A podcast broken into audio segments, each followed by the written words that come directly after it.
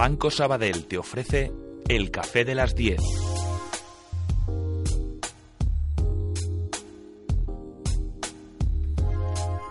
Pues durante muchísimo tiempo hemos tenido la sensación de, que había temas que había que tratar eh, con el público más joven. Eh, queríamos hacer una tertulia de hablando de economía y de la parte más joven y precisamente algunos temas que, han venido a la mesa del café de las 10 iban por ahí. ¿Está adaptada la, universidad a los tiempos que corren, a lo que demandan realmente las empresas? ¿Esa economía low cost, esos eh, costes que van reduciendo las empresas, son parte del éxito o del fracaso de cara a futuro también de nuestro país? Vamos a intentar poner poner un poco los puntos eh, sobre la mesa también con, tres amigos ya del programa de Onda Inversión y, mm, bueno, ya les conocen porque Juan Ayala ya ha estado otras veces con nosotros, coordinador de, la LCBU. Juan, muy buenos días. Buenos días. Hemos estado charlando de, esa liga que dentro de nada arranca. Sí, el próximo lunes ya arrancamos por fin, el 17 de diciembre. ¿Y hay ganas? De noviembre, perdón. ¿Y hay ganas? Sí, sí, muchas ganas ya de empezar y, y este año como tenemos mucha competencia, hay que esforzarse mucho más y obtener mejores resultados. Para que la gente luego diga que los jóvenes no están liderando el cambio. No, nosotros, eh, sobre todo los que participamos en el CBU, ya estamos con muchas ganas y estamos preparándonos para de cara a nuestro futuro laboral. Intentar ser traders de éxito intentarlo. Por lo menos a fijarse en los grandes y con buena formación. Pere Taberner, autor del blog Economía para Principiantes. Muy buenos días. Hola, buenos días. Ya charlamos con, contigo la anterior temporada con nuestra compañera Esperanza Martínez y, teníamos ganas de, charlar contigo también porque hay muchos temas que vais tratando también en el blog que de alguna forma sirven para ilustrar eh, eh, conceptos de la economía pero también hay muchas cuestiones que nos preocupan y yo supongo que además vienes con, eh, con tu socio en, la materia, con Emilio Nadal. Emilio, buenos días. Hola, buenos días para hablar de precisamente de, esa formación, porque mm, comentábamos fuera de micrófono que habías eh, venido a, Madrid hablando de, seguir formándote, de profundizar en determinados campos que tienen que ver precisamente con la economía, pero ¿cómo estás viendo tú la formación universitaria? Porque muchas veces se habla de que somos jóvenes sobradamente preparados, pero ¿hasta qué punto estamos preparados para la demanda que luego nos espera en materia laboral?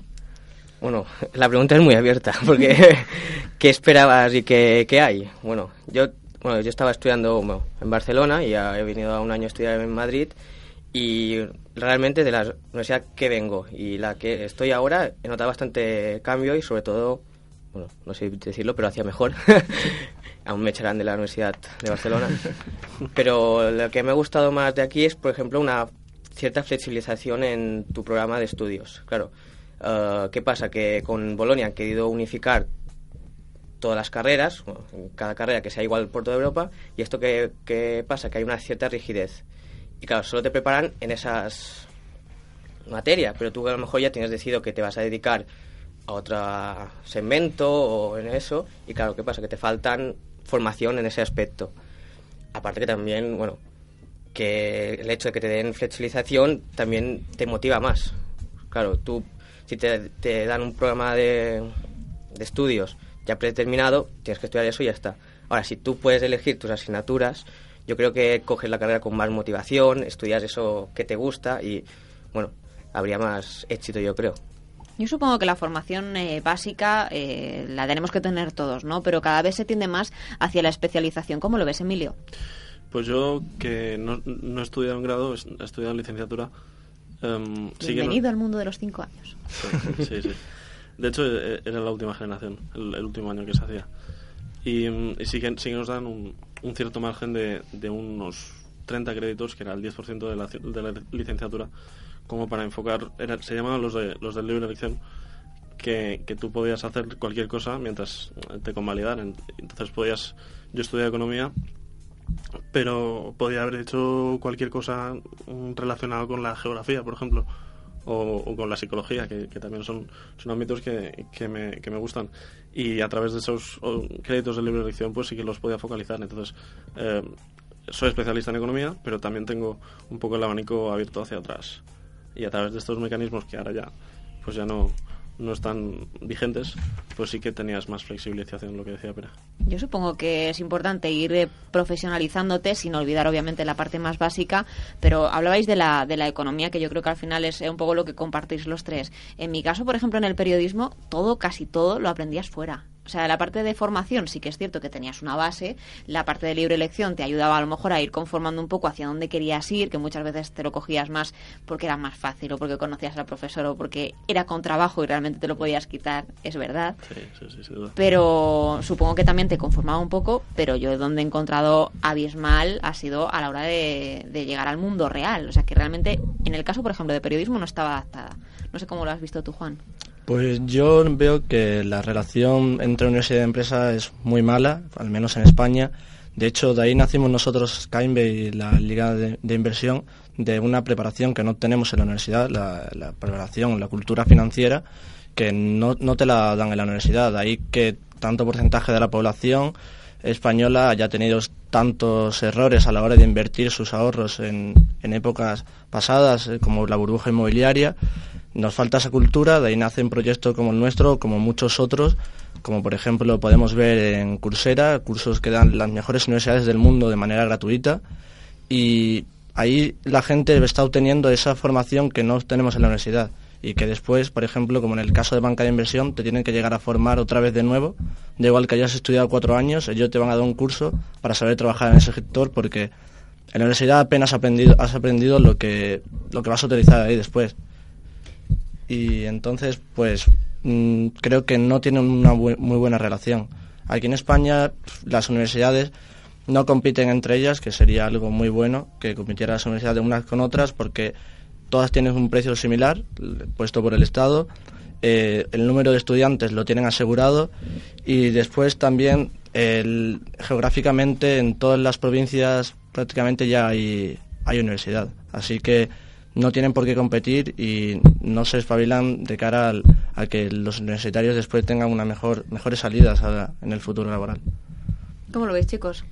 Sí, yo referente a lo que decías de que, bueno, que tú en el caso de periodismo tuviste que formarte luego en bueno, lo que querías más especializar todo esto. Yo, por ejemplo, me estoy, me estoy dando cuenta que en todas las ofertas bueno, de trabajo, de prácticas relacionadas en, A, en ADE, la mayor parte piden Excel. Y en, y en la universidad hemos visto algo, pero ni mucho menos el nivel que nos piden. Yo, por ejemplo, ahora estoy haciendo cursos de Excel y de Excel para bueno, aprender y no llegar el día que tenga que hacer una práctica o un trabajo y no tenga una idea, ¿no? Pero que me exigirán un nivel más alto de lo que realmente me están dando. Y eso es, bueno, que es uno de los fallos que yo veo. Y respecto a lo que decía uh, Juan, creo que los, ah, los créditos, los precios cambian un poco de las comunidades. Ejemplo, sé que Barcelona también... Hay competencia entre universidades de, distintas eh, comunidades autónomas, no, son los mismos precios Mentira. Um, para, para carreras oficiales sí que eh, lo, reglamenta el, el, Ministerio de Educación. Pero para carreras, um, cursos más diplomaturas, historias de estas, sí que ya cada una va variando las, las, las tarifas, los, el precio por crédito. Pero... Yo lo que me refería más o menos es que el, el, intervalo de cambio de precios oscila entre los 8.000 y 1.700, bueno, perdón, 8.800 y 1.700 y están ahí. Ninguna tiene incentivos para competir, para atraer los estudiantes, porque al fin y al cabo casi todas aseguran eh, un mínimo de estudiantes cada año y lo tienen ahí. Pero también para la oferta complementaria están los másters. Es decir, hay, hay dos tipos de másters. Hay los, los másters oficiales, que sí que los precios están regulados por el Ministerio, eh, y tienen un carácter más, más teórico, más eh, está más estandarizado a nivel de Europa por, el tema de Bolonia. Um, el, y hay otro tipo de máster que son los, los títulos propios, que se considera como formación continua. Es decir, no puedes acceder a un doctorado a través de un máster propio. Y, sí que están más especializados hacia la empresa, lo que, lo, que las empresas demandan a, a las universidades.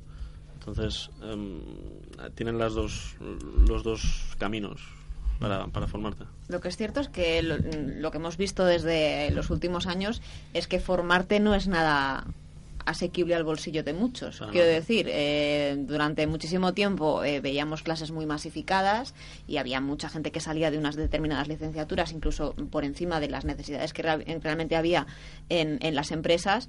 Y ahora tenemos eh, unos costes que en muchos casos limitan totalmente el acceso a que alguien eh, siga su formación, porque yo en mi caso, por ejemplo, me encanta también la psicología y, y, y dije, bueno, pues ahora que estoy aprovechando a trabajar, pues me voy a buscar alguna alternativa para estudiarlo. La alternativa, universidad a distancia, todo online, perfecto jolines, pues no suspendas ninguna, porque como suspendas una asignatura, en, el siguiente año no sé si puedes matricularte de una o de ninguna.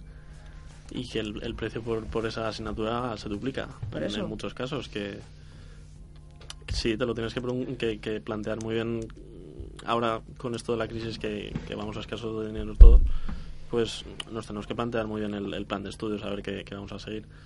Y, también el, trabajo a distancia, eh, tienes que tener mucho rigor mental como para ponerte y, porque nosotros somos estudiantes y vamos a clase y nos cuentan una historia que después la, tenemos que estudiar, pero la propia iniciativa de estudiarlo a distancia es y, que además te pongan una dificultad económica es como, ya me estás me estás bailando por, por varios. Sí, no sé cómo lo veis, porque además hay determinada formación que yo creo que no se concibe de forma digital, por mucho que, que, la tecnología nos haya ayudado ¿no? a tener mucha, mucho más acceso a determinadas cosas. Hablábamos de la formación de trading. Hay muchísimos cursos que te explican análisis técnico y, mm. además de, de, forma online. Estás en tu casa y ves el gráfico y te van explicando todo. Perfecto. Pero una cosa, hay, hay, hay formaciones que te tienen que meter un poco el gusanillo de determinadas cosas. Y no sé hasta qué punto la tecnología no limita en, en esa eh, porque al final todo depende de ti de la motivación tuya propia delante del ordenador y luego detrás. Mm. yo por ejemplo que estudio economía eh, sí que veo mucho la brecha entre lo que se da en la, en la, en la universidad y lo que se da en el mundo real digamos. Es decir em, yo vengo de de un ambiente muy teórico muy puro muy matemático muy eh, muy perfecto y por así decirlo muy platónico de, la caverna de ideas y de ahí no te sales pero después sales a la calle y lo más práctico lo más em, intuitivo que es la macroeconomía eh, te cambian mil factores es decir todo el mundo perfecto que te habían contado en la, en la universidad eh, se cumple en determinados casos y en muy pequeñas excepciones entonces ahí está también la dicotomía de que lo que te enseñan tampoco no es lo que te va a servir en la, en la calle ¿sabes? Ahí está un poco la historia. ¿Cómo lo veis vosotros? ¿Qué, qué sensación os transmiten vuestros compañeros o vosotros mismos? Porque yo no sé si, si sigue la cosa igual, pero yo cuando estudiaba me acuerdo que todo, por ejemplo, mis padres es que no estudiáis como antes, es que antes eh, memorizábamos todo. ¿Tú sabes cuál es la capital de Dinamarca? ¿Sabes cuál es el, el, estado de no sé qué? ¿Y quién gobierna no sé dónde? Pues... yo en ese sentido sí que veo que hay que obtener unos conocimientos básicos de cultura general, ¿no? Pero a partir de ahí yo creo que también como defendía Garicano, Luis Garicano, el profesor de la London, London School of Economics, él defendía un modelo mixto de educación, en el, que fue también experto en la comisión que se pidió para la última reforma educativa. Y él era partidario de un modelo mixto de educación, en el sentido de que el estudiante hiciera mucho desde casa y el profesor fuera simplemente un mero guía que no fueran las clases magistrales, que el profesor te suelta ahí toda una chapa y tú vas a casa y al final te has olvidado de todo. Son apuntes, se dedican a leer diapositivas, por lo menos la experiencia que yo tengo, que eso aburre mucho en la universidad, que vaya y te lean unas diapositivas, porque así para que vas a ir a clase, si después en casa te puedes leer las mismas diapositivas. Entonces, desde muchas instituciones y de estudios de expertos se ha promovido el el tener, el que se haga una comisión, una, un modelo que el estudiante haga desde casa, es mucho estudio a través de cursos, videograbados, y el profesor simplemente haga de mero guía y resolver dudas en la universidad. Eh, lo que estudia el estudiante, todas las dudas se las resuelve, un guía para más o menos decirle los caminos que tiene que, seguir el estudiante para llegar a donde quiere, y ya que cada uno se especialice en el, en el ámbito que él prefiera, no el que te marque la universidad por, por el modelo que ellos tienen. Sí, yo referente a lo de bueno, las plataformas online, de bueno, como uh, cursos online o, la universidad a distancia, estas cosas, yo lo veo muy bien, sobre todo para la gente que no tiene tiempo o que, bueno, por ciertas circunstancias no puede ir presencialmente a, a, bueno, a la universidad y a clase o al curso. Yo, por ejemplo, tengo la experiencia de hacer cursos online y yo veo que no es lo mismo hacer online que en realidad, porque no tienes, bueno, no tienes esos incentivos tan grandes, yo creo, porque online como te dan tienes este tiempo para hacer este curso y si te olvidas no pasa nada, pero si tienes clase y unas horas te obligas a ir, ya vas y, creo que bueno, es más entretenido que solo ponerte un, un vídeo o, o leer estas cosas.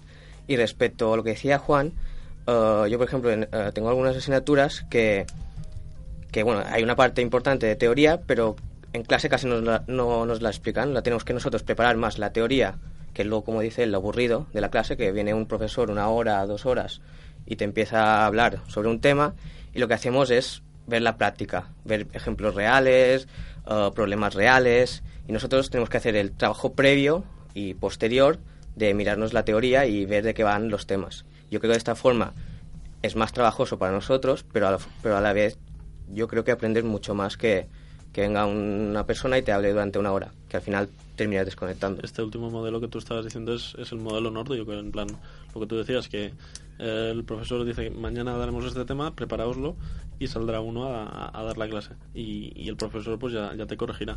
Ahí está un poco la dicotomía entre eh, si la, la universidad tiene que, que formar libre pensadores o trabajadores. Y, y para eso ya están mm, las, las universidades públicas o las universidades privadas. Que las privadas sí que están más enfocadas hacia eh, formar trabajadores para que tengan un, buen futuro laboral, que es un, un, un objetivo resultadista.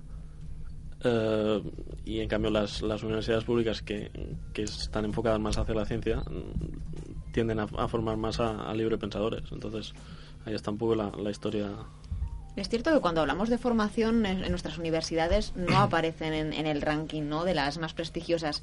Sin embargo, las escuelas de negocios sí. Entonces, Eh, ahí, por ejemplo, discrepo, discrepo yo con él porque eh, las universidades aquí en España, las públicas al menos, yo creo, desde mi punto de vista, están formando eh, trabajadores, básicamente, porque después tenemos la, contrapartida de las escuelas de negocios españolas como IES, IE o ESADE, que las tenemos de las primeras del mundo. Y básicamente es porque han, han puesto un modelo que no sé por qué las universidades españolas están tardando tanto en, en adaptarlo también. Por ejemplo, el Instituto de Empresa como universidad ya lo ha adaptado, estudiar casos reales, pero, por ejemplo, yo en la universidad estudio casos de competencia perfecta. No entiendo por qué aún seguimos estudiando casos de competencia perfecta si jamás el esto ya se ha dado ni se va a dar. Entonces lo veo inútil. Veo mejor estudiar casos reales de empresas en concreto que y así aprenderás mucho más lo que te vas a encontrar el día de mañana en el, en el mercado laboral o simplemente que te den unas pautas que tú vayas a seguir y a través de ahí tú innovar. Yo el modelo actual no lo, no lo concibo como el modelo adecuado ni mucho menos y creo que queda mucho por mejorar, tanto en el ámbito privado como en el ámbito público, porque al fin y al cabo ninguna universidad española aparece en el ranking, ni privada ni pública, pero sí en escuela de negocios, que es, que es lo sorprendente y seguimos sin adaptar ese sistema a las universidades.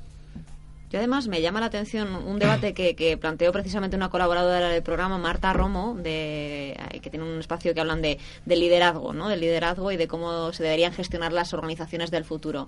Y ella en un libro que publicó recientemente comentaba que, que quizá el modelo de enseñanza no es el más adecuado porque eh, proporciona como el nivel de más estrés posible a la persona que realmente tiene que rendir y es lo que se ha trasladado también al campo de las empresas. Eh, el, hecho de tener un examen con un tiempo cronometrado en donde eh, te tienes que quedar en silencio tal eh, todo como que te, te lleva a, a estar en una situación en donde tu cerebro tampoco está rindiendo. Y en las organizaciones lo mismo la llamada lluvia de ideas que es totalmente contraria tienes que decir lo que se te ocurra vamos una dos tres venga ya qué qué Buah, es que eres eres el más lento de todo el grupo. Encima quedas ahí como un poco en ridículo no sé si por ahí ca- eh, cabría a lo mejor también una innovación o modificación de, de la enseñanza de cara a futuro para intentar buscar realmente eso, los intraemprendedores que tanto se les oye hablar ahora, pues precisamente que, ya desde la faceta más universitaria o desde la parte más educativa, más primaria o secundaria, ya se esté innovando en eso, ya se estén dejando cauces abiertos para que la gente pues vaya desarrollando su propia creatividad y hacia dónde quieren en el futuro. Que no sea todo tan, tan estricto, porque veo que en el caso de Bolonia, por lo menos por lo que comentáis vosotros, yo no he estudiado en el plan Bolonia, pero está todo mucho más cuadriculado, si cabe, que en la época de, de las licenciaturas. No sé cómo lo veis. Sí, bueno, en Bolonia creo que intentan flexibilizar, pero a la vez poner un poco más de rigidez. ¿no? Es un Es poco- como que hasta tercero o cuarto tienes eh, un determinado eh, asignaturas por cumplir y en cuarto pues ya tienes las optativas. Que es lo que yo no hice, que yo, por ejemplo, en, en primero, segundo, tercero y cuarto tuve optativas. Y casualmente son, son las asignaturas que, que mejor nota he sacado. Porque aparte de que eh, eran grupos más reducidos, porque el alumnado se, se expande entre, todas, entre toda la oferta que hay, eh, también es que mm, yo tenía más interés sobre ellas. Entonces, eh, ahí está la historia. Que yo, por ejemplo, no me considero un, un, economista eh, liberal, pero he leído a, Hayek. Eso, eso significa que intentó mirar las, las dos caras de la moneda, ¿sabes? Entonces, eh, también tienes que ser tú el que diga, bueno, yo pienso esto, pero voy a intentar cambiar el foco de, de, visión por a ver si yo estoy equivocado, ¿sabes? Entonces es, es un poco regenerarte también. Pero eso no solamente parte de, de, uno mismo, también deberían como sentar un poco el modelo para que todo el mundo parta de, de, la misma idea, porque cuando hablabais de, por ejemplo, Pere, que había vivido como la transición entre varias universidades y veía las diferencias, yo vengo de la universidad pública. Es cierto que las aulas estaban masificadas, es cierto que había veces que no tenías determinados medios, luego coincidías en prácticas con gente de universidades privadas y ellos habían tocado una cámara, en nuestro caso, o habían hecho edición de audios de determinadas cosas. Nosotros estábamos con el tipómetro antiguo de cómo se maquetaba, pues en la época de mis abuelos casi. Y decía, bueno, pues aquí claro, no parto con la misma idea, pero ya dependía de ti mismo, pues lo que decía Pere, pues jolín, si realmente me están pidiendo Excel y no lo tengo ahora mismo en mi formación, pues tendré que buscarme las castañas. A lo mejor sus compañeros no lo hacen. Yo también depende mucho de cada uno. Eh, la universidad no puede estar encima tuya constantemente, o los profesores. Tú ya tienes, yo creo que ya cuando entras en la universidad eres lo suficientemente maduro para ir obteniendo por otro lado lo que si no te lo aporta la universidad tienes que ir tú obteniéndolo por otro lado. Eh, esa, esa falta o esa escasez de formación que te dan desde ahí, desde la universidad. Así entonces ya creo que no todo no tienes que esperar que la universidad te lo dé todo ni, ni, esperes que la universidad no no desde luego igual que lo de papá estados esto es lo mismo que decíamos de, de, las pensiones y de confiar un poco en, en otras cosas y no, no en ti mismo. Sí en eso estoy de acuerdo pero creo que, que también si la flexibilidad hace parte de tú como formación también debería adaptarse un poco a la estructura global de, de la formación que, que te puedan dar. Y más si encima supone que estoy pauticando a mis, a mis nietos para poder estudiar yo. Sí, sí. De hecho, bueno, eh, una de las, uno de los errores que concibo la universidad también es que se están tratando de arreglar desde la universidad o te forman para arreglar los errores pasados o eh, te están formando lo, para lo que ha sido el pasado y no, no, se dan cuenta que estamos en un mundo de constante cambio en el que nos tienen que formar para eso, para que estemos atentos a todos los cambios que van surgiendo y la universidad tiene que actuar igual, tiene que ir renovándose cada vez más porque el, mundo avanza ahora mismo bastante rápido gracias a la globalización y tenemos que adaptarnos a ella. Si la universidad se queda estancada, posiblemente el universitario que esté dentro también se quede estancado, si no busca algo eh, fuera de ella. Bueno, estábamos hablando de formación, teníamos más temas eh, que, poner sobre la mesa. Hablabais de, mm, del concepto de low cost. Eh, hablabais de, no sé si un concepto que tenga que ver con la empresa o, con la propia forma de, vivir a día de hoy, ¿no? Porque cada vez tenemos la, alternativa de, si tienes que viajar, empieza a, comparar precios, a buscar en, en, varios sitios, a cogerlo con tiempo. Y el concepto de low cost como que ya forma parte de nuestro ADN. No sé qué, qué opináis y Sí. Yo creo que, bueno, son unas... Es como, bueno, dos cosas intrínsecas, ¿no? Que el low cost, a raíz de, bueno, de toda la, la situación que estamos y que estamos, bueno, que hemos vivido y que estamos viviendo, las empresas a la vez se han adaptado a esta situación, ¿no? llevando a cabo es lo que se dice en estrategias de liderazgo en costes, ¿no? Buscando a buscando minimizar sus costes para de esta manera bajar los precios y obtener unos beneficios a, base de gran volúmenes de venta. Claro, esto, como decía, um, hemos, uh, gracias, bueno, gracias no, uh, por culpa de la crisis han surgido mucho estas empresas y han, lo que, que siempre ha habido durante la historia, pero que no tenían este éxito uh, anteriormente como ahora. Yo lo que creo es que ahora más con la crisis se ha acentuado más, que es que partimos de la base que tenemos poco dinero, entonces eh, si tenemos poco dinero gastaremos poco, pero es que a la vez eh, el gastar poco repercute a que nosotros ganemos menos dinero. En el sentido, mm, yo por ejemplo, hace dos semanas me tuve que comprar un traje y me fui a Zara a comprarme el traje porque sabía que, que, sería un traje para de batalla, no sería de estos de, de alta gama. Entonces dije, pues mm, me voy a gastar lo mínimo posible para, para un traje y salir del paso bien. Entonces es, es un poco esto lo que decía, de, tengo poco dinero, me gasto poco, pero también eh, si me gasto poco dinero, a la vez recibiré poco dinero, porque es, es el efecto multiplicador aquel, ¿sabes? Bueno, creo que en ese sentido también la productividad de lo que son trabajadores y tal. Esos precios también son gracias a la deslocalización, la globalización. ¿Cómo y se nota que sois todos economistas? a la globalización y todo el, por ejemplo, estamos viendo en hábitos de consumo, eh, como por ejemplo cadenas como, bueno, grupos como Restalia, a través de todas sus cadenas, 100 montaditos, de eh, La Sureña y demás, son ahora mismo los restaurantes del momento, juntos con la comida rápida y tal, que son los que tienen los precios más bajos. Con, estamos viendo, por ejemplo, antes la gente, si se va a tomar una cerveza, ¿cuánto te costaría? ¿Dos, tres euros? Ahora te puedes tomar una jarra de cerveza de medio litro por un euro, básicamente, en, en algunos bares. También a la hora de comprar ropa, te puedes ir a Zara y obtener una Zara o todo esta H&M, Mango, todo demás, que puedes tener una ropa de calidad media alta por un precio muy asequible. Yo creo que también es, cierto que si pagamos menos recibimos menos, pero también estamos obteniendo mm, objetos como bueno, comida o viajes, todo mucho mejor a un precio menor. Pero no sé cómo estáis viviendo vosotros eh, desde vuestra perspectiva y con, eh, con, lo que se os viene encima, en el sentido de que siempre se mira a, los que vienen detrás para ver hacia dónde caminamos y, lo que queda por hacer, ¿no?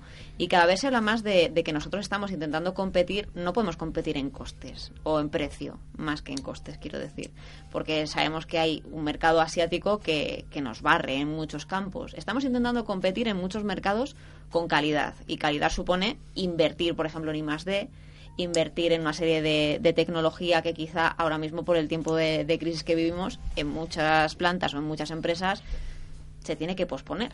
Y no sé si estamos perdiendo, no sé cómo lo veis vosotros, o qué se comenta, o qué comentáis, o, qué, qué, sensación os da de cara a los próximos años si estamos perdiendo algunas oportunidades también para posicionarnos con fuerza de cara a la salida de esta crisis. Yo lo que creo es que a nivel país España eh, tiende a ser un poco el balneario de Europa. Eso es un poco lo, que... el mundo nos dice que empecemos a pensar en hacer unos planes para los abueletes. Pues, pues no es mala idea, porque cada vez vienen más alemanes a Mallorca, cada vez vienen más ingleses a Mallorca y, a otras zonas del país. Entonces, eh, el sector exterior, en el sector del turismo está creciendo mucho. Y, y en el, en el tema sanitario también España, a pesar de que, nos quejemos con la crisis del ébola y todo eso, en el sector sanitario el sector público es el más potente de Europa. Entonces, eh, tenemos estos dos, estos dos sectores que son muy pujantes en, España y que, dado a la baja calificación de, nuestros trabajadores, eh, tenemos que sacar provecho de ello. Entonces, mm, sí, estamos jodidos, pero también tenemos salida. Es decir, hay futuro después del túnel, ¿sabes? Yo en ese sentido creo que nos tenemos que especializar, por ejemplo, como, os hablado, como he hablado antes, por ejemplo, de la cadena de 100 montaditos, si, por ejemplo, en Me China... la publicidad gratuita, ¿eh? Lo siento, bueno, la cadena... No pasa nada. Y entonces, eh, en, ese, en ese sentido, compitiendo contra China, si son mucho más avanzados tecnológicamente, o Estados Unidos sacando redes sociales, no podemos sacar todos 30.000 Facebook, o no podemos eh, competir con ellos en ese sentido. Hemos competido, por ejemplo, en el ámbito de la restauración. Tenemos una gran dieta reconocida en el mundo entero, como es la dieta mediterránea, que es su origen España e Italia, y entonces podemos competir en ese sentido. Estamos exportando, de esa cadena de restaurantes está abriendo locales en todo el mundo. Y ya, por ejemplo, en turismo también. Tenemos que hacer frente ahora que también estamos teniendo un gran auge debido a los problemas eh, políticos que están teniendo los países del norte de África. Entonces, tenemos que aprovechar ese momento que tenemos ahora mismo para atraer mucho más. No sé, creo que debemos potenciar nuestras, haciendo un análisis DAFO, lo que serían todas nuestras fortalezas y a través de ahí podemos innovar y exportar. Sí, también bueno, tenemos que recordar que sí, uh, China o los países asiáticos pueden ser un gran, un gran bueno, uh, un, competidor, ¿no? Sí, competidores. pues un gran competidor, pero también sea un competidor sobre todo industrial por ejemplo, los productos, los servicios, claramente se pueden exportar o importar. Un servicio normalmente se crea cuando se consume, normalmente, no tiene por qué como regla general. Y hay que recordar que, si no voy mal, uh, el 70%, del PIB español es en servicios, mientras que el 25% es de industrial, es de industria. Que es verdad que nos puede afectar este 25%, pero, por ejemplo, como decía, 100 montaditos, uh, no sé cómo se llama la empresa. Restalia. Restalia eh, pueden venir unos restaurantes chinos aquí, pero normalmente es tú que haces el servicio en tu país. Bueno, y por eso digo que los servicios nosotros tenemos un poco más el ¿Cómo veis vosotros eh, la devaluación salarial también que ha habido en los últimos años? Lo digo porque también se está intentando reducir en costes y en mano de obra. A pesar de, de tener muchísima formación, eh, ¿cuántas personas han pasado por el programa que te dicen, no, si yo tengo formación en cinco cosas y al final estoy trabajando de una cosa totalmente diferente y quizá por el sueldo de hace diez años? Pero es lo que hay y la gente se ha habituado a eso. Estamos compitiendo, eh, intentando sacar productos más asequibles al turista que viene. Eh, mucha gente que hemos hablado también con expertos del turismo hablan precisamente de eh, profesionalizarse hacia un turista que se deje dinero, que realmente no, que quizá el turismo low cost no es el que nos puede también servir de, escalafón. No sé cómo, cómo, lo veis. A mí la estrategia de, moderación salarial me gusta en el sentido de que em, aquí en España tengamos poca inflación comparativamente con el resto de, Europa. Es decir, que aquí en España tengamos poca inflación, pero en el resto de Europa tengamos tengan una inflación más elevada, en el sentido de que em, a ellos les, salga más barato venir a España. Entonces, si se cumple esta, esta dicotomía, eh, nosotros salimos beneficiados porque con esta moderación a ellos les saldrá más, más barato venir a España, entonces nosotros nos podremos beneficiar más. ¿Qué pasa? Que mm, toda Europa está estancada. Eh, tanto de crecimiento como de inflación. Entonces, aquí nadie sale ganando ni sale perdiendo. Ahí está el kit de la historia que, por ahora no tiene solución hasta que eh, no haya un mínimo de inflación, que en trampa de liquidez pues es más complicado. Eh, con las políticas monetarias expansivas está, se está dejando patente que, que a, a, través de imprimir dinero no, no hay una inflación de precios, entonces estamos en una situación de estancamiento que no beneficia a nadie. ¿Y cómo, cómo lo veis? La sensación que tenéis, estáis estudiando, estáis pensando en, lanzaros al mercado laboral. ¿Qué perspectiva tenéis? Porque ayer charlábamos con, con un adolescente que vino precisamente a, la tertulia y le preguntábamos cómo se veía en 10 años. Y una de las frases que dijo es, quizá no me veo en España. Hombre, el mercado laboral es una jungla y te tienes que abrir un poco a codazos. También tienes que pensar un poco individualista, porque estamos en un sistema capitalista que, lo que premia es el individuo y, premia también el ser diferente frente al otro. Entonces, eh, el tema de idiomas está claro que el inglés es, es casi básico, pero yo no, no, me quedaría en el inglés, sino vete a Rusia a aprender ruso, por ejemplo, o vete a China a aprender chino. Eh, yo qué sé, vete a Brasil a aprender, a, aprender portugués. Yo en ese sentido, lo, el viajar fuera, bueno, yo de hecho quiero trabajar fuera de España, no es por, porque no vaya a encontrar nada en España, sino que quiero, yo solo lo considero una, una experiencia positiva y yo animaría a todo el mundo a irse, pero claro, todo el mundo no tiene la misma perspectiva que yo, hay gente que quiere quedarse en su zona, ¿no? Y trabajar ahí si estamos en un momento en el que ahora mismo en España pues difícilmente se encuentra trabajo en algunos sectores, pues que ahora se está creando un poco de empleo o quizás destruyéndose menos, pero yo el tener que irme no lo considero una experiencia negativa. De hecho, me quiero ir y podría obtener ese trabajo aquí también en España, también diferenciando las zonas, porque pues, siento que quiero trabajar solo, en este caso se da Madrid y Barcelona.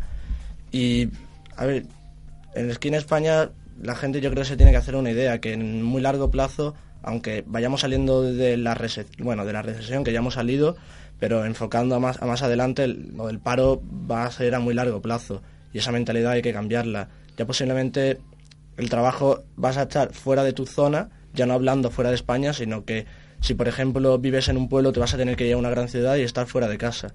Y yo creo que eso ya hay que cambiar la mentalidad en ese sentido y la formación ya frente a otro, pues ya se valoran mucho más las habilidades que los conocimientos en el mercado laboral. Salir de la zona de confort, ¿no? Sí. Pero en este sentido, por ejemplo, Europa eh, está como mal construida, es decir, yo español, que sé español, inglés y catalán, digamos, eh, me voy a Polonia, que está dentro de, la Unión Europea, y es que no tengo ni, ni papa de, de polaco. Entonces, eh, lo de la flexibilidad laboral dentro de, de Europa está como mal construida, es decir, eh, no, no, tenemos la misma característica que Estados Unidos, que es todo aquello un continente enorme, que todo hablan, todos hablan inglés. Entonces, lo que es eh, la movilidad internacional dentro de lo que es Europa eh, en Europa es muy complicado.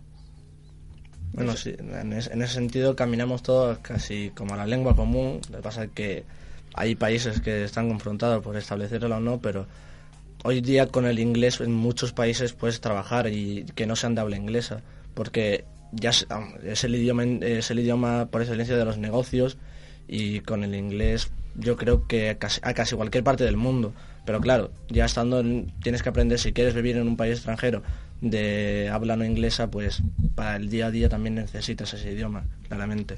Entonces sí, puede ser una barrera que no encuentran en Estados Unidos y por eso creo que habría que caminar hacia el objetivo de establecer ya la, lengua común. Bueno, habláis de, nuevas fórmulas de, la economía, del trabajo, de cómo se, se profesionalizan todo. Yo eh, me pregunto también cómo veis eh, temas que han salido también en, la tertulia, hablando de, cómo se hacen las cosas. ¿no? Estamos intentando ver eh, Europa en los movimientos, la formación, lo importante que es, y estábamos hablando del liderazgo, de lo importante que es. ¿Cómo veis a los líderes de hoy? A los líderes que tenemos en nuestro país, quiero decir. ¿Líderes políticos o empresariales? Porque... Son bastante diferentes. No, yo creo que están todos juntos. ¿eh? están todos juntos en el fondo. ¿Cómo los veis?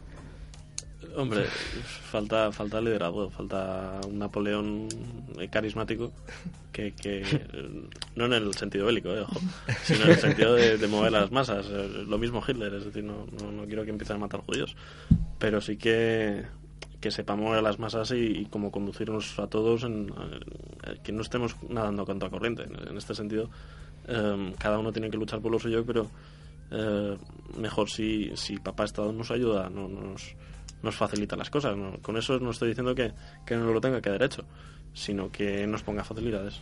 Mm, y en este sentido el, ámbito político y el ámbito privado en las altas esferas es, es como mucho... hay muchas triquiñolas por ahí, por ahí metidas, pero bueno. Eso ya son opiniones. o, sea, o sea, yo se ha perdido una gran confianza entre bueno, lo que serían los ciudadanos y los líderes políticos y empresariales y las razones creo que no faltan. No somos cada día vemos en los periódicos que no sé cuántos imputados, no sé cuántos han hecho eso, han eso y también bueno esto en cuanto a políticos, también empresariales, pero también los líderes eh, empresariales se los ve como eh, bueno unos capitalistas que solo buscan su beneficio propio, explotación y estas cosas. Y aquí falta hay una ruptura total de confianza los unos con los otros que bueno. En ese sentido estoy muy de acuerdo con Pérez de la mentalidad española eh, totalmente diferente a una mentalidad, por ejemplo, como la de Estados Unidos o otros países de Europa, en la que aquí en España la, población en general considera al empresario como un villano que explota y simplemente busca el beneficio propio.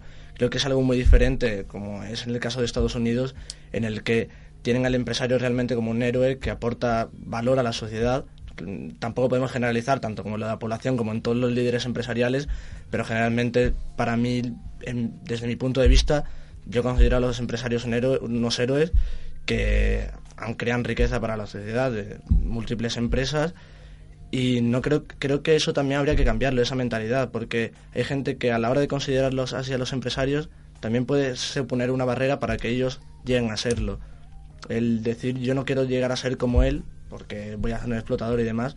Entonces puede ser también una barrera mental a la hora de llegar a, a emprender con tu propio negocio. Yo sí decía que los veía diferentes en el sentido de que si han pasado por el programa hablando de eh, casos concretos, por ejemplo, se me ocurre Amancio Ortega o Emilio Botín, eh, tristemente fallecido, pero charlábamos precisamente ayer de, un libro que recoge un poco la trayectoria del banco desde que era muy chiquitito y cómo fue eh, creciendo, creciendo y comiendo hasta, hasta crear un gran gigante, ¿no?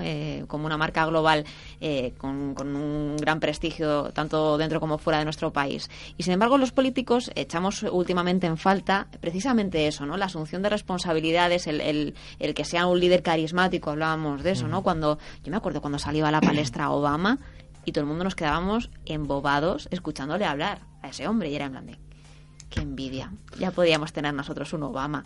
Aunque fuera solamente por, por la sensación que transmitía, ¿no?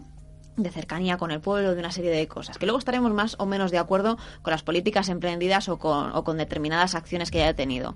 Yo recuerdo en la, en la carrera también nos pusieron un debate entre Aznar y Felipe González y veías también la dialéctica que tenía uno y otro y decías, madre mía, Si es que, claro, es lo que yo busco en una persona al final que, que, está dirigiendo un país. Obviamente, que tenga un buen equipo asesor, que tenga unas políticas más o menos afines con lo que yo necesito como, como individuo, pero por lo menos que, que tenga un poco de presencia, que no llegue a- al G20 y que se le coman con patatas en un rincón de una mesa sin poder hablar porque no sabe inglés. No sé, es, esa imagen que, que cuando se habla de los jóvenes o, o se hace una entrevista de trabajo es que no te lo planteas y estamos votando a esas personas y están liderando el, el- país. Yo, por ejemplo, sí que veo que la nueva genera- generación de políticos sí que eh, este aspecto de la oratoria, por ejemplo, sí que lo tiene más trabajado. Eh, claros ejemplos como Pablo Iglesias. Es decir, mm, es, es un movimiento en auge y que el muchacho pues sabe hablar. Sabe hablar para convencerte y, y dices, ostras, este le tiene las ideas claras. Y es que a lo mejor no las puede tener, pero sí que puede tener su, equipo detrás que le diga, oye, tienes que hacer esto, esto, y tú ya me vendes la moto como ciudadano, ¿sabes? Eh, también hay, hay, hay muchos otros mm, políticos que Pedro Sánchez también sabe hablar, por ejemplo. Te gusta o no lo que diga. Pero dices, mm, en un debate sí que sí que da la cara. O Felipe González sabía hablar, era un encantador de serpientes. Y en cambio Aznar no. Pero Aznar tenía más fortaleza de aquí estoy yo y aquí están mis aquellos. Pero uf, a Rajoy es que no, no, no hay por dónde cogerlo. Hombre, en ese sentido también creo, por lo menos desde mi punto de vista, que hay que tener también un poco cuidado con... Pueden ser muy buenos oradores, siempre, pero también tener cuidado cuando esa oratoria la llevan a un, a un populismo más eh, Sin duda. extremo.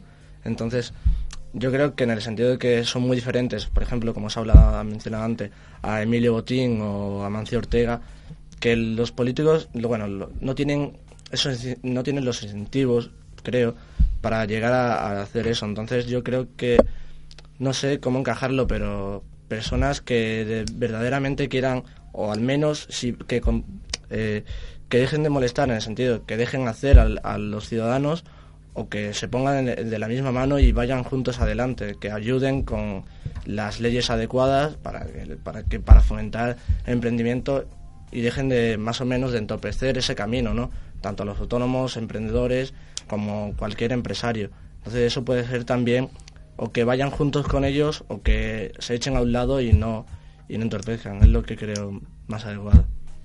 Sí, yo, bueno, lo que hablan de la oratoria me parece bien, porque está claro que un buen político tiene que tener una buena oratoria y una buena comunicación, pero también, como dicen, eh, hay que ir con cuidado de no entrar en demagogia, en populismo y también de no intentar engañar. También eh, está bien que se que se haga un buen discurso, pero también con una cierta veracidad y unos ciertos fundamentos, que a, a veces, bueno, gen- bueno, gente que tiene esta oratoria, pero no dicen nada en el fondo. Y también hablando sobre esto, eh, me pareció interesante lo de Pedro Sánchez cuando salió en El Hormiguero, que fue bastante criticado, porque salía, de hecho, en un programa así más coloquial y no... Y yo, de hecho, yo, creo- yo lo encontré bien, porque era, de alguna manera se, se acercaba a la población y se veía una persona más, no sé, campechana y no tan rígida y tan así. Y independientemente de lo que diga o no que diga, que como decía, no sé, quién, que puedes estar de acuerdo o no con lo que diga, me parece bien esta estrategia como de marketing, de comunicación. Sin duda, el, político está, está intentando que compres su voto. Es decir, eh, es una estrategia de marketing brutal. Y Obama esto lo, ha sabido vender de, un- de una manera espectacular con el Yes We Can, que es una frase que todo el mundo dice, el Podemos, Podemos, Podemos, y, es que ha tenido un- una acogida brutal. Entonces, eh, mi expresión de vender la moto en el sentido de que tú me compres mis ideas, mm, yo político y tú ciudadano. Eh, no sé, esto es eh, un poco marketing, un poco publicidad, ser líder, ser carismático, estas historias. Sí, bueno, pero creo que es eso, es la diferencia, como ha mencionado antes Ana, entre el empresario y el político, ¿no? Que no, no creo que tengan los mismos incentivos, pero el político debería llevar al país a, a, lo a lo- a ser lo mejor posible, ¿no? Y creo que, no sé cómo considerarlo, si es una falta de incentivos, pero si llegas a tan altos niveles, creo que los debería tener, ¿no? De si estás ahí representando a tu país, llevarlo donde te gustaría. Y no sé, no veo, no veo esas ganas en los políticos de hoy día. Y de hecho, bueno, ya no a nivel de élites, de, de gobierno ministros y demás, sino a nivel local, municipal, como se están viendo todos esos casos de corrupción que generalmente donde se dan son en las esferas municipales, autonómicas y tal, que ahí está perjudicando a tus propios vecinos básicamente. Y entonces no veo no veo en el, en el mundo empresarial como en el político los incentivos necesarios para, para hacerlo realmente bien. Me gustaría terminar preguntándoos qué, qué, pediríais de cara a los próximos años. Ya sabemos que el próximo año es el año electoral, se harán muchas promesas, se dirán muchas cosas y, la economía estamos echando un vistazo, ya que sois eh, economistas y, y, controláis también mucho la información y, y, lo que se dice y no se dice.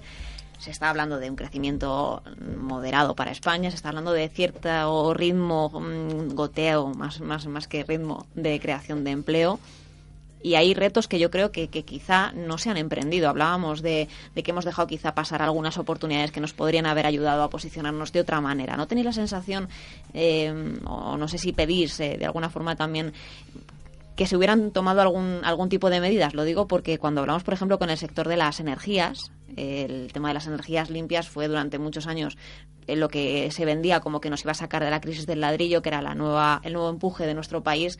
Y la sensación que tenemos de, después de hablar con varios colectivos y con varias empresas también relacionadas es que ha sido todo lo contrario, que de hecho se ha paralizado e incluso les han llevado hacia atrás, con muchas políticas que se han llevado a cabo. Habláis de, de no poner piedras en el camino, de que te dejen hacer, de, de, intentar mirar un poco a lo que se dice en el mensaje, más allá de la oratoria, por supuesto que también tiene que, que tenerlo un, un, buen líder. ¿Qué esperáis de cara a, al futuro? ¿Qué, qué, qué, en materia económica, que como si fuera la carta a los Reyes Magos. Yo en el ámbito político que me, que me vendan las menos motos posibles, en el sentido de, de, de, que no me la cuelen. Eh, en el ámbito empresarial, por ejemplo, Amancio Ortega es como si fuera un héroe. De, desde, desde, Galicia, un pueblecito de, la nada, y crear un macroimperio global, joder, el tío tiene su mérito. Y eso hay que saberlo, saberlo valorar. Y no sé, la carta de los Reyes Magos, pues la verdad es que no tengo proyectos así empresariales en mente. Continuar mi formación, que no es poco, y, y, si me puedo introducir en el mundo laboral de manera seria, pues, pues mejor que mejor. O sea, no. ¿Para qué decir que no? ¿Pere?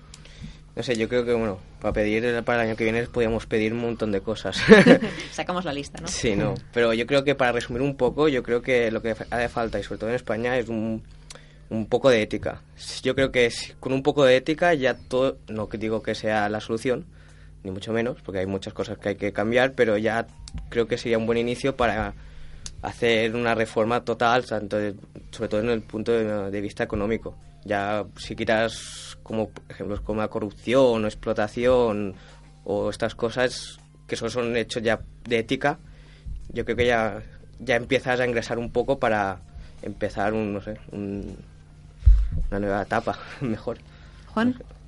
Pues yo, sobre todo a los políticos, pedirían para las próximas elecciones y demás, en nuestro futuro económico, me daría igual quien salga, pues no, tampoco voy a dar un discurso político, simplemente que sea un gobierno estable y que tratemos de más o menos seguir las líneas que llevamos, pero que todos estos políticos que han estado y que ahora están saliendo tantos casos, que se salgan de ahí y que se queden los más honestos posibles y que podamos remontar, remontar ese ritmo y que los políticos que estén en las próximas elecciones en el poder lo que tengan claro sean que quieren llevar a España, porque tenemos las características para hacerlo, a, ser una gran potencia. No podremos ser de las primeras del mundo, pero estar quizá donde podemos por las características que tenemos. Y simplemente que mejore, en el ámbito económico mejoremos muchísimo más y del de económico que se, que se refleje en lo social y que podamos al menos que España esté en, una situación de estabilidad.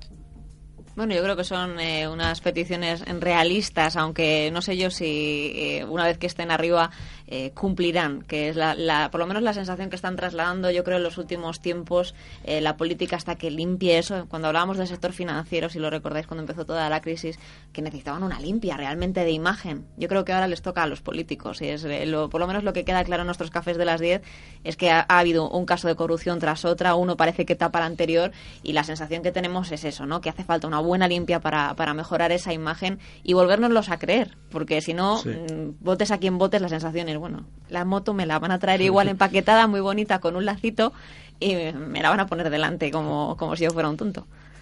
No sé, quizá, quizá tendremos que, seguir soñando, pero en cualquier caso hemos sentado un poco algunos de los temas que queríamos eh, tratar en esta tertulia de, jóvenes y economía, así que os agradezco mucho a los tres que hayáis venido a Onda Inversión, a Emilio, a Pere y a, Juan, y, espero que, hagamos alguna tertulia más con temas así que, os interesen para, para tratar y, poner eh, puntos de vista sobre la mesa. Espero que, lo hayáis pasado, que lo hayáis pasado bien. Sí, muy bien, muy bien. Con ganas de repetir y a ver si la próxima podemos tratar también otros temas de novedad también. Seguro que sí. Gracias, chicos. Muchas gracias.